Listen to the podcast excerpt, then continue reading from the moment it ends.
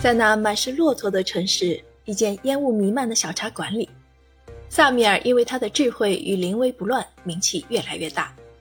树大招风的结果，让他又得挑战新的谜题。从前有个坏心眼的法官，故意出了一道难题。他将九十颗苹果分给三姐妹，规定老大一定要卖出五十颗，老二要卖出三十颗，老三只能卖出十颗。每个人卖出的价格必须相同，最后每个人的总收入也必须一样。这太难了，三姐妹非常困扰。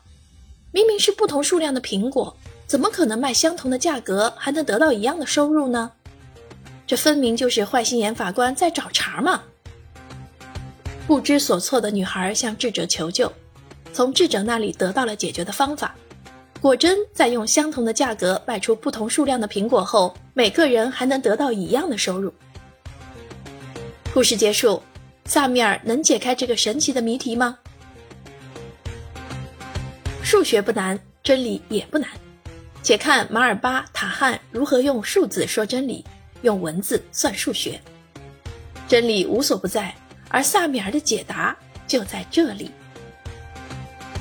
先用一元七颗的价格卖出最大数量的苹果，因此老大卖出四十九颗得到七元，老二卖出二十八颗得到四元，老三卖出七颗得到一元。再用三元一颗的价格卖出剩下的苹果，这样三姐妹都能各获得十元的收入，大功告成。你看。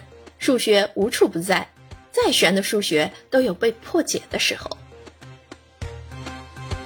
数学天方夜谭》是一部家喻户晓的故事书，里面充满了各种天马行空的幻想，以及机智与善良的冒险。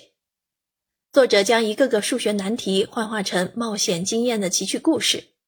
主角数数的人萨米尔与他的朋友在阿拉伯一起旅行，在旅程之中，他们遇见了种种的数学难题。